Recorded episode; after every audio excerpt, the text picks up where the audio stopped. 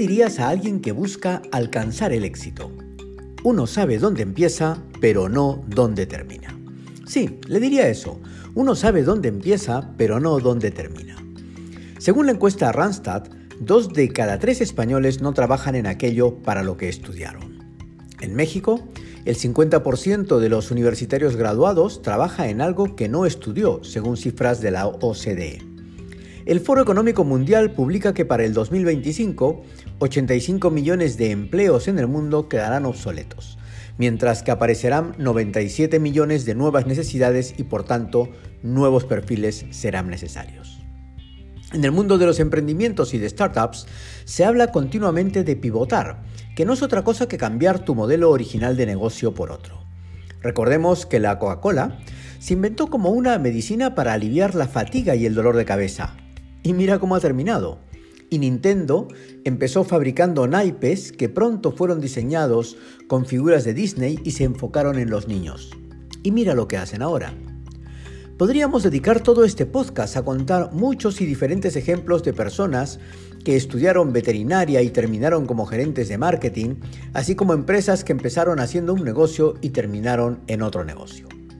Lo que sucede es que a veces no tenemos claro lo que configura el éxito.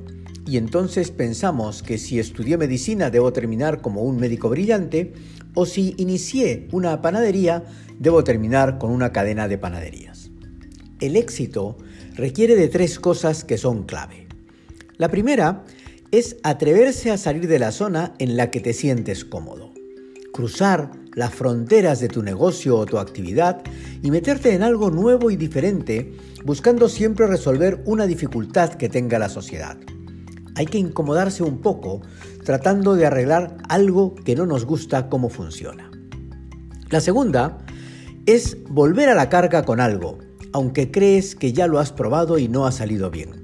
Es decir, darle una segunda y una tercera oportunidad a aquello en lo que crees, recalibrando y ajustando, pero intentarlo nuevamente. Insistir y volver a insistir. La tercera es confiar en que puedes hacerlo. Confiar en ti, confiar en tu equipo, confiar en el mercado, confiar en el momento. Y para quienes somos creyentes y tenemos fe, confiar en Dios, porque en Él encontramos fortaleza. El éxito requiere cambiar varias veces. El camino se va dibujando mientras se camina, cada vez con mayor frecuencia y a mayor velocidad, porque la tecnología nos mueve el escenario continuamente. Por eso, uno sabe dónde empieza, pero no dónde termina.